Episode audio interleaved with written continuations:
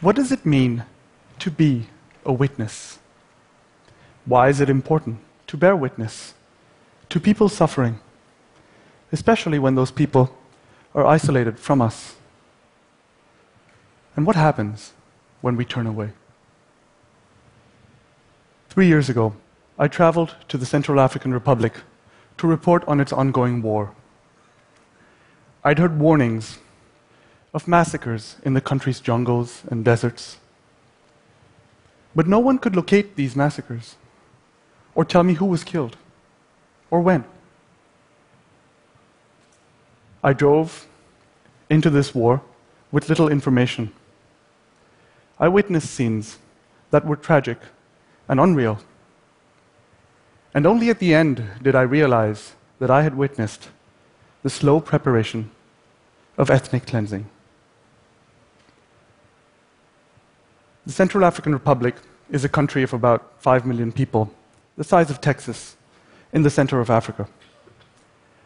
The country has known chronic violence since French colonial rule ended in 1960.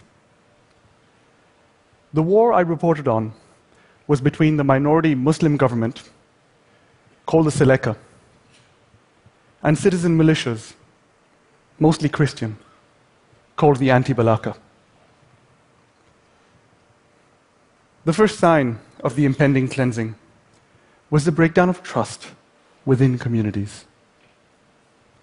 Three days after I arrived in the country, I watched the small city of Gaga be abandoned.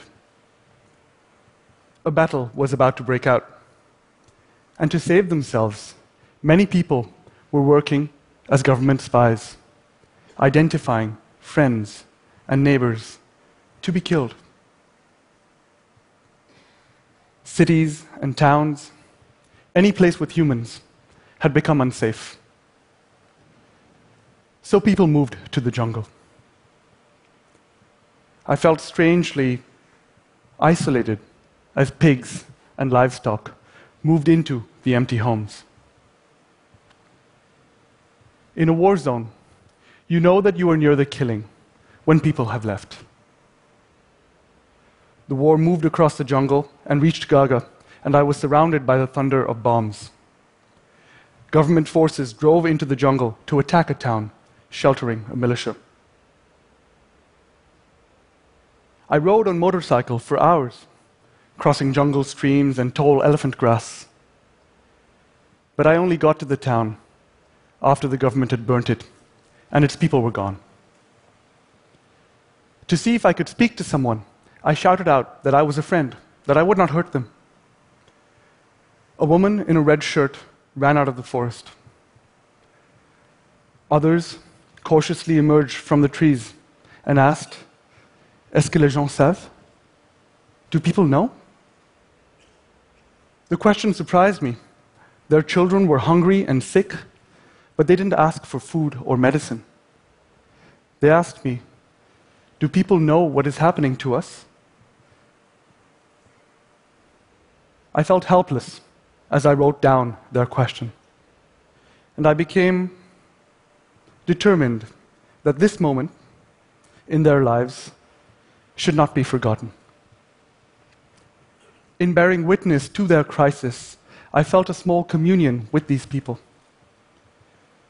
From far away, this war had felt like a footnote in world news. As a witness, the war felt like history unfolding.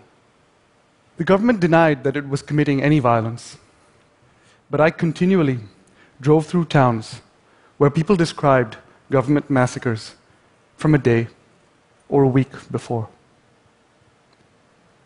I felt overwhelmed and tried to calm myself. As I reported on these massacres, I bought and ate little sweets seeking the familiar comfort of their taste. Central Africans ate these sweets to ease their hunger, leaving a trail of thousands of plastic wrappers as they fled. On the few radio stations still operating in the country, I mostly heard pop music. As the war mounted, we received less information about the massacres. It became easier to feel a sense of normalcy. I witnessed the effect of this missing information. Two weeks later, I slowly and anxiously drove into an isolated militia headquarters, a town called PK 100. Here, Christian fighters told me that all Muslims were foreigners, evil, and allied with the government. They likened Muslims to animals. Without neutral observers or media to counter this absurd narrative, it became the single narrative in these camps. The militias began to hunt down Muslims and emptied the capital, Bangui, of nearly 140,000 Muslims in just a few months. Most of the killing and fleeing of Muslims went unrecorded by witnesses.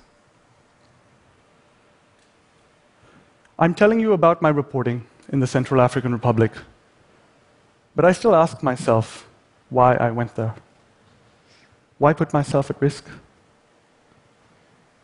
I do this work because I feel that ignored people in all our communities tell us something important about who we are. When information is missing, people have the power to manipulate reality. Without witnesses, we would believe that those thousands of massacred people are still alive, that those hundreds of burned homes are still standing. A war zone can pass for a mostly peaceful place when no one is watching. And a witness can become precious, and their gaze most necessary when violence passes silently, unseen, and unheard. Thank you.